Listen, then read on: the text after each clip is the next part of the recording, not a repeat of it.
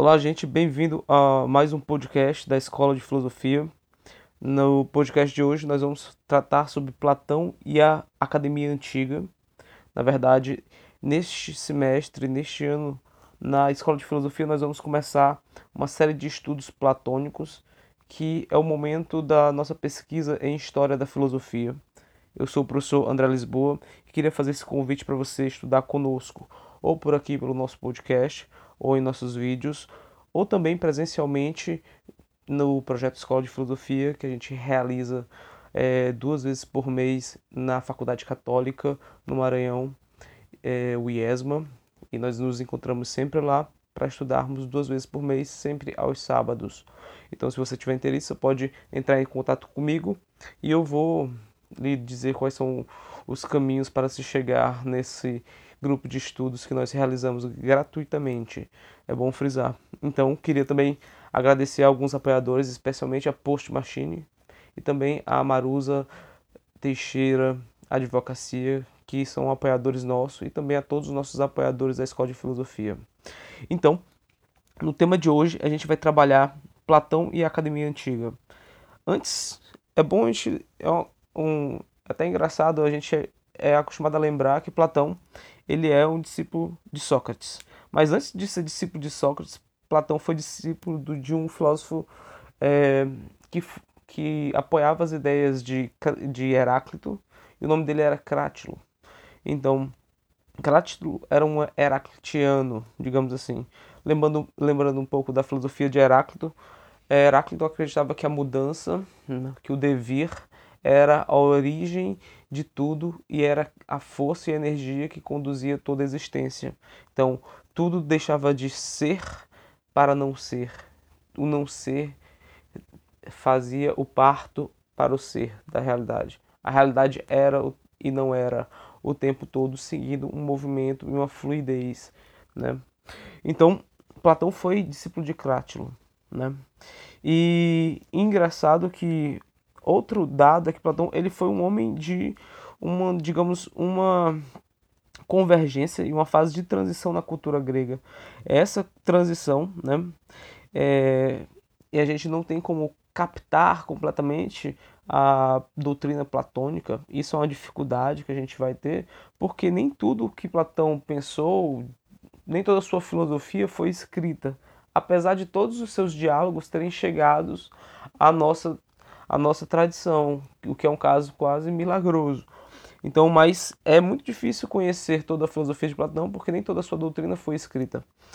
E um dado que a gente que é o tema do podcast de hoje é exatamente o conflito entre que Platão viveu entre a oralidade e a escrita.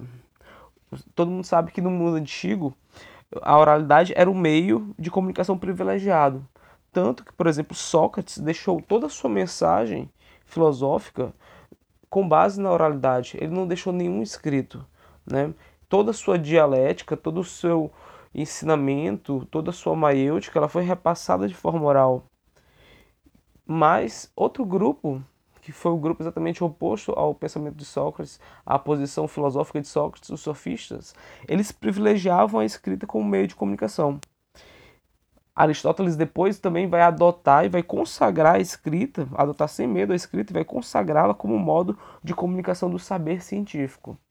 Mas antes de, de Aristóteles, Platão tem, ele vai tentar realizar uma mediação, uma média entre as culturas orais e as culturas escritas, né? Por quê? Engraçado que o problema da escrita ele é muito bem apresentado na obra de Platão. É, tem um livro, um diálogo platônico chamado Fedro, em que ele destaca isso.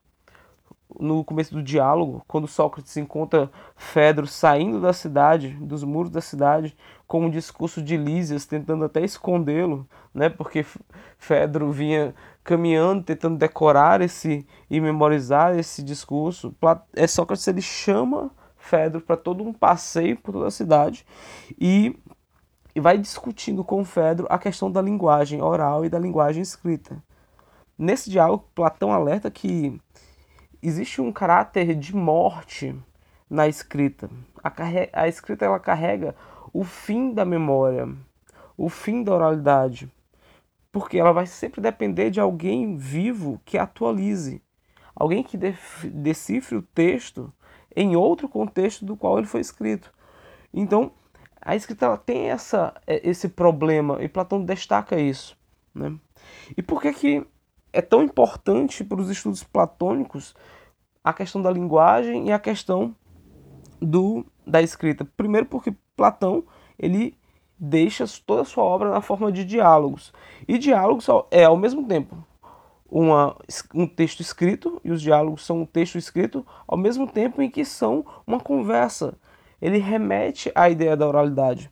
E Platão se reconhece como um ser em transição entre essas duas culturas, entre a cultura oral e a cultura escrita.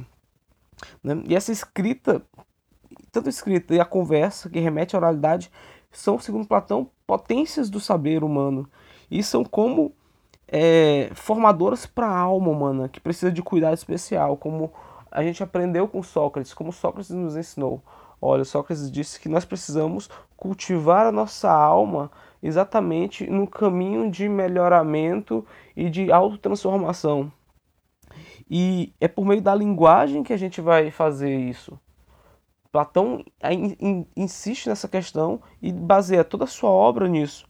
E dizendo que, olha, é, nossa linguagem ela está ligada ao nosso logos, que é aquilo que pensa e organiza o, a nossa mente, é aquilo que movimenta a nossa existência por meio de imagens, dentre delas as imagens faladas. Então, ao escrever, Platão ele vai tentar reproduzir o método dialético de Sócrates, mas ao mesmo tempo também vai criar um novo gênero literário que é o diálogo. Né? E a filosofia platônica ela assume assim um é, a mesma, é, ela assume assim a máscara de Sócrates. Ela assume uma dinâmica, uma nova dinâmica e tenta reproduzir a dinâmica da conversa. Então, o Giovanni Reale ele disse que Platão ele vai convidar sempre o seu leitor a tentar extrair maieuticamente, né, remetendo ao método socrático das perguntas, vai tentar é, é, fazer com que o leitor extraia dos textos, dos seus diálogos, os problemas que são colocados e dê respostas a eles e continue a, esse movimento de interrogação. O Pierre Hadot, que é um, um, historiador da filosofia francês, ele vai destacar que o, o diálogo platônico ele tem um caráter formativo e que também Platão tenta, por meio da escrita, manter a vivacidade da fala, da oralidade. E Platão, assim, se propõe a fazer uma memória e a fazer filosofia utilizando os diálogos. Tanto que seus diálogos eles vão ser lidos durante muito tempo por seus alunos na academia, até mesmo depois de sua morte. Né? Então, eles são, os alunos eles eram incentivados a elaborar uma forma de educação que fosse uma educação hermenêutica também. Então, para finalizar, é importante lembrar que Platão também ele vai apresentar e vai buscar revalorizar o mito que segundo ele seria um, um complemento ao logos, um complemento à razão né? e, e à filosofia. Então, o Giovanni Reale também fala que é a filosofia platônica ela se torna uma espécie de fé racionada toda vez que ela apela ao, ao mito. Ele precisa de, de, de novas crenças para que é, a razão precisa de novas crenças para que ela, quando ela chega no seu limite, porque no, normalmente, quando nós chegamos ao momento, até mesmo na ciência contemporânea, como nós chegamos em uma questão que nós não podemos solucionar, qual a origem do universo, por exemplo, o que tem antes do Big Bang, o que tem antes dos buracos negros, aí é o momento em que só quem pode dizer alguma coisa é a fé ou a, e a imaginação. É só a, essa. A fé e a imaginação são a base da, da linguagem mitológica. Né? E quando a razão ela encerra suas forças, ela encerra suas capacidades, ela precisa continuar funcionando. Ela funciona de forma por meio do mito. Né? A razão sem força ela precisa prosseguir na dimensão da imagem e do mito para que ela possa recuperar suas energias. Esse é um dado interessante porque até mesmo o Karl Popper vai dizer que é na imaginação que se faz ciência, é a partir da imaginação que se faz ciência. Quando é, nós chegamos a um nível de conhecimento científico é, elaborado, nós precisamos de novas teorias, de novos conhecimentos que só podem surgir de um modo a partir de, do modo da imaginação. Se nós não tivermos uma preocupação em analisar novos problemas, em propor novos problemas, em imaginar novas soluções, não, tem, não temos nem como fazer ciência, até mesmo atualmente. Então, gente, esse é um pequeno, pequeno chamado a vocês para a gente começar. A gente vai começar a estudar Platão. Né? É um chamado que eu faço a vocês para que a gente continue. Se vocês quiserem, eu vou postar sempre alguns áudios aqui, mas também nós vamos ter encontros presenciais, como eu disse, que vão ser muito mais frutuosos, muito mais profundos também. Eu agradeço a atenção de vocês Desejo um abraço para todo mundo. Também volto a agradecer ao apoio da Post Machine e da Marusa Teixeira Advocacia, que são nossos apoiadores. Se você quer apoiar a escola de filosofia, eu convido você a acessar o site www.apoia-se não, ponto, apoia.se barra escola de filosofia.